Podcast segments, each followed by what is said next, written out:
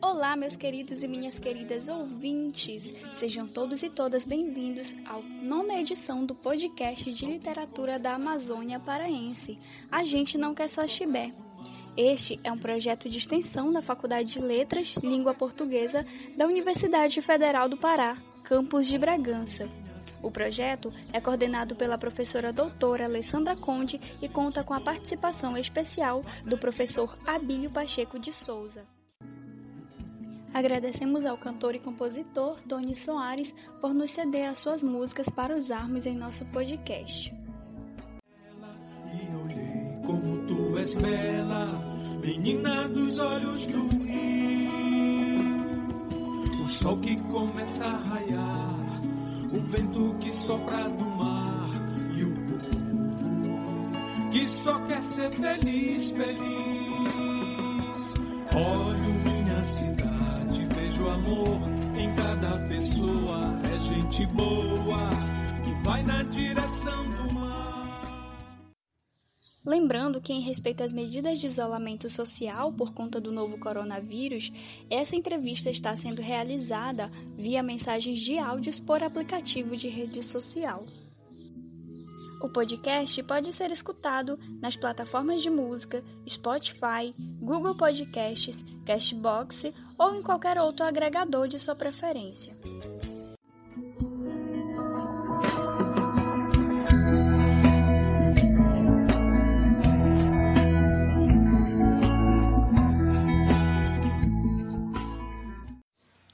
E o nosso convidado de hoje é ele, que é estudante de serviço social e escritor paraense. Seja bem-vindo, Marcos Samuel. Quando e como começou o seu gosto pela escrita? Não sei exatamente como começou, mas teve influência da escola, do período de escola. Eu tive uma professora na terceira série que fazia a gente ler os textos antes em casa do livro, porque na hora da aula ela mandava para a leitura e mandava alguém ler. Então a gente tinha que ir sempre preparado para caso ela mandasse a gente ler. E nisso foi começando a gostar desse envolvimento. E quando eu estava na sétima série, eu participei de um concurso de contos aqui de Ponta de Pedras, que era em homenagem ao aniversário da cidade. Eu escrevi um continho de uma lauda e meia, sozinho, sem revisão de ninguém. Eu mesmo digitei, fiz o enredo. E o conto acabou sendo classificado. Depois disso, eu me inscrevi no ano seguinte, ganhei de novo. Me inscrevi no, outro, no ano seguinte, ganhei de novo. Aí comecei a ler. E assim foi começando. Com quantos anos você começa a criar os seus primeiros escritos? Entre 15 e 16 anos, já no início da adolescência. Foi quando eu comecei a gostar de ler ainda mais. É, eu comecei esse gosto interminável pela leitura, lendo ficção científica de autores célebres para adolescente. Até que caiu na minha mão o livro Feliz Ano Velho, do Marcelo Rubens Paiva, que acabou me dando uma nova perspectiva de imaginário, de leitura. Ainda foi nesse período, quando eu ainda estava no ensino fundamental, né, já no último ano do ensino fundamental, que eu achei na biblioteca. É, era um livro comentado, acho que próprio para criança né, ou adolescente, que tinha um pouco da biografia do Carlos Drummond de Andrade. Eu adorei, li, Aí comecei a querer ler mais poesia. E voltando ainda ao livro do Marcelo Rubens Paiva, a linguagem dele é mais coloquial, o acontecimento, a vida, a realidade, a proximidade, tudo isso me deixou muito, muito entusiasmado. Outro marco muito importante é que Ponta de Pedras é a terra onde nasceu Dulce de Jurandir, né? Então era comum, ainda é comum ter eventos literários, então fui acompanhando isso. Eu lembro que nesse mesmo período eu li a primeira antologia literária né, do Marajó, aí depois eu li a quarta, e eu fui acompanhando esse, esses escritores locais, como Jonas Furtado, Linda Rodrigues, Jorge Batista, Alain Martins, que são poetas daqui do, da cidade e poetas do Marajó como um todo. Então esse teve essa, esse início lá na adolescência. Quais as suas referências literárias? Bom, eu fui um adolescente que leu muito Carlos Drummond de Andrade, o Walt Whitman, é, o poeta norte-americano, bastante Emily Dixon. É, os dois poetas norte-americanos tiveram de alguma maneira vidas bem peculiares, né? A Emily conhecida por não sair de casa, possivelmente lésbica ou não lésbica. O Al Whitman nos seus ideários, né? Homoafetivos, um poema que celebrava, inovava. É... E o Drummond que vem com a sua poesia mais cotidiana. Então acho que de alguma maneira isso influenciou muito todas as minhas bases. Depois disso, eu tive várias paixões por várias outras gerações de poetas e hoje me entusiasmo muito em ler outros poetas. Mas acho que a base sempre vai ser uma base, né? Então eu poderia dizer que a minha inspiração vem sempre do cotidiano. Alguns anos atrás, é, especificamente em 2015, quando eu me mudei para Belém, é, o Vicente Franciscinho, poeta paraense, né, tinha uma coluna no Liberal, que ele escrevia toda semana e eu acompanhava. E ele trouxe um poeta que eu não sei bem quem era, eu não consigo lembrar o nome, mas né, em uma entrevista esse poeta dizia que ele escolheu a profissão dele que de alguma maneira não interferisse na, escrita dele e que desse a ele acesso à vida e à humanidade. Aí eu e esse poeta tinha escolhido ser psicólogo. Aí como eu não queria ser psicólogo, então eu decidi fazer serviço social a profissão que eu me escolhi deixo o tempo todo próximo de pessoas, de vida, de história e não interfere no meu processo de escrita. Bom, resumindo, a minha inspiração sempre vem do cotidiano do que eu vejo em volta. Você se considera um escritor regionalista? Eu me considero escritor regionalista e ao mesmo tempo um escritor não regionalista. É, o meu primeiro romance dentro de um peixe é tem muitas características regionalistas, apesar de ter um tom um pouco mais poético. Bom, o segundo romance que eu escrevi se chama O Cheiro dos Homens, é, que ganhou o prêmio da Alcide Grande de 2019. A narrativa ainda se passa aqui na região, conta a história de dois, dois homens que se relacionam, um oriundo da ilha do Marajó e o outro vindo da Venezuela na, na imigração. É, é pensar também que a Amazônia é geografia, é periferia. Eu estou morando no bairro do Guamá por conta da graduação desde 2015. Então eu acabei tendo muita particularidade e entendendo muita subjetividade. Eu não posso dizer que eu tenho o mesmo pensamento e formação que um escritor que nasceu e viveu no Guamá tem, mas o período que eu estive lá me ensinou e me fez perceber muitas coisas. Então, eu não me considero escritor jornalista quanto às questões mais é, técnicas da escrita, assim, da linguagem, mas sim por uma questão mais geográfica. Eu faço questão que meus textos se passem aqui. Outro dia, um escritor de fora me criticou por os meus textos sempre terem as mesmas cidades, ficar entre Belém já usei Bujaru e outras pequenas cidades da Amazônia, nossas, né? E ele fala, ah, mas sempre essas cidades. No outro texto que eu estou fazendo agora, que vai ser um romance também, que é O Sol no Homem, a minha história se passa na ilha Caviana, né, da, do município de Chaves. Nunca estive lá, então para mim foi um desafio pesquisar, ler sobre isso, mas parece que não é válido. Parece que seria válido se falasse de uma pequena cidade do sul do país, se falasse de Campinas, se falasse de Paulínia, se falasse dessas cidades em torno do ABC paulista, quem sabe uma cidade do Rio de Janeiro. Não sei, às vezes eu tenho essa impressão. O livro Dentro de um Peixe remete ao leitor a muitas memórias e vivências, tanto de quem cresceu no Marajó como em outras regiões do estado do Pará. Você escreveu esse livro com base em suas memórias de infância, suas memórias de vivências? Dentro de um peixe tem a influência direta do Dalcídio, como eu já disse, e da narrativa do Radu Anassai. Naquele momento, era ainda mais jovem do que eu sou jovem hoje, eu queria fazer algo poético, bonito. É, mas a base do romance não são as minhas memórias, né? São as memórias do meu pai. Eu ficava conversando com ele e anotando as coisas. E muitas das coisas que estão naquele livro eu observei. Por exemplo, a, a infância do meu pai, eu perguntava, ah, como aconteceu tal coisa, onde vocês moravam, como era isso, como era aquilo, como era o meu avô, eu não conhecia meu avô nem minha avó. Então eram elementos muito importantes. É, o romance tem momentos de ficção, isso é óbvio. Ele se passa na ilha, é, por exemplo, todos os, loga os locais geográficos onde se passam esse romance eu estive, eu estou, né? A minha família ainda tem um, o sítio onde era a casa dos meus avós, onde eles moraram, onde meu pai nasceu. Então essas coisas sim estiveram presentes na minha infância, mas não são propriamente ditas memórias minhas. Atualmente, nesse período de pandemia, você tem trabalhado, está trabalhando em algum novo projeto? É, nesse momento eu estou trabalhando em um projeto novo.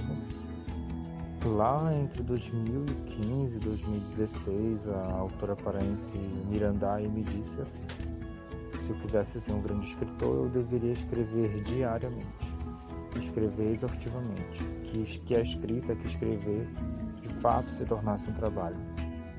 Não que eu pudesse me sustentar com isso, ela sempre deixou muito claro. No Brasil é difícil, ser, seria ainda é difícil se sustentar só escrevendo. Bom, então, por que eu disse isso? Eu tenho, eu fico tocando muitos projetos ao mesmo tempo. É, eu terminei de escrever um livro de poemas que se chama Próximo Verão, que é finalista do prêmio Literatura e Fechadura. Eu estou finalizando um livro de contos que se chama Corpo e Espinho, com a temática homoafetiva, e estou terminando de escrever um romance. Ele é um pouco mais longo do que os que vieram antes, que se chama Sol no Homem. É um romance que para mim ele é um pouco mais estruturado, né? Dentro de um peixe tem uma pegada mais poética, um texto mais lento, uma narrativa que requer um pouco cuidado para conseguir acompanhar a linha narrativa. O Cheiro dos Homens, que ainda continua inédito, né? mas que foi premiado, é um romance que carrega influência que na época que eu li do Albert Camus, então eu pensei muito no enredo. Muito enredo muito forte. As situações acontecem muito muito forte, assim, dá para perceber bem. Esse romance, esse terceiro, eu fiz uma costura, tem um pouco de tudo, desses dois outros, né? Tem uma linguagem bonita assim, tem um enredo, mas a questão da sequência. E nesse novo romance, né, que eu tô escrevendo, que eu não sei quando eu vou terminar, eu tenho enfim o meu primeiro personagem, por exemplo, travesti, é, que eu não tinha escrito antes, mesmo sendo LGBT. É, o meu personagem principal é gay, se relaciona com outro personagem, é, ainda é universitário, está nesse universo, nesse pensamento. Enfim, projetos eu sempre estou envolvido, fazendo, escrevendo, e eu gosto disso. Eu não me impeço ou digo, ah, é, não, Escrever tem que ser algo assim, acontecer tal momento. Não, se eu conseguir, eu trabalho. Claro que nem todo tempo consigo criar, né? Então, quando eu não consigo criar, geralmente eu fico revisando o que eu já tenho escrito. Como você concilia a lida diária com a escrita? Você tem uma meta diária de escrita? Apesar de gostar muito de escrever, escrever sempre que eu posso, eu não tenho uma meta de escrita. Teve um período que eu estava me cobrando tentar escrever cinco laudas por dia, mas foi uma. Cinco laudas, desculpa. Foi uma grande besteira. Não aconteceu, não rolou. É, geralmente eu escrevo no fizinho da tarde, eu máximo uma hora, uma hora e meia, mas assim, quando eu estou muito apertado na, na UFPA, ou então em alguma outra atividade, eu acabo me afastando um pouco da escrita. Mas a única coisa que eu não paro é de ler. Eu sempre ando com o livro na mochila para cima e para baixo, para o trabalho, para aula, no ônibus. Agora com a pandemia em casa, é, as leituras não param. Eu acho que a base de uma boa escrita com certeza é a boa leitura. Que recado você gostaria de deixar para quem quer se tornar um escritor, uma escritora?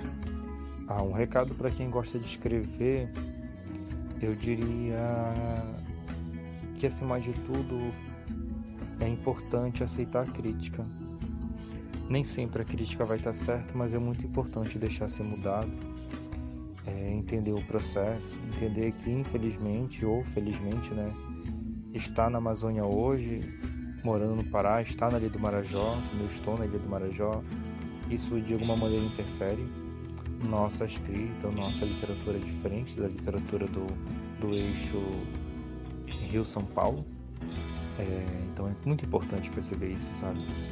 Ah, por exemplo, eu vi recentemente a lista dos 50 melhores livros do, do Brasil que foram publicados em 2020 ou 2019, uma coisa assim. Eu fui ver quem foram as pessoas que selecionaram, né? São pessoas de fato interessantes, pessoas que eu respeito. Eu tenho até uma colega entre as pessoas que escolheram esses livros, mas nenhuma pessoa dessas que estão nessa lista, por exemplo, são de Belém, de Manaus, de Macapá, de Rio Branco, de Palmas, nem muito menos de São Luís, que é aqui próximo, mesmo sendo no Nordeste, tendo parte da Amazônia. Quero dizer com isso, é difícil a gente estar entre os melhores livros se não tem ninguém da região lá, se a nossa literatura não circula lá, se a nossa produção não é percebida lá. Então, mas se você gosta de escrever, sempre isso, foco na crítica, saber ouvir, julgar e aplicar ou não aplicar, entender que a gente está num processo que ainda é necessário muita luta para afirmar uma literatura séria na região, que questões gráficas, questões editoriais ainda influenciam muito. A gente não tem uma cultura de um bom livro com bom acabamento, mesmo quando o livro é ganho edital aqui. Então é foco nessa luta. Se escrever for só uma questão de status e reconhecimento, logo a gente desiste. Se for realmente algo que nos traz prazer, paixão, que nos movam, acho que a gente vai conseguir caminhos para continuar.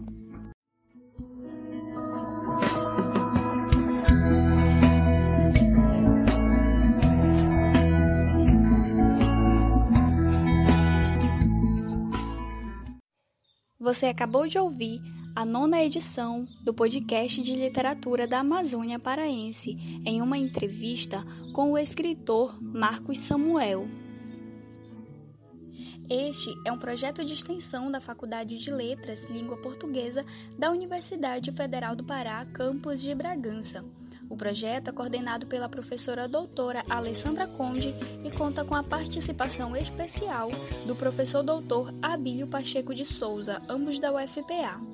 O objetivo deste projeto é entrevistar escritores, escritoras, pesquisadores e pesquisadoras paraense que desenvolveram ou desenvolvem trabalho sobre literatura da Amazônia.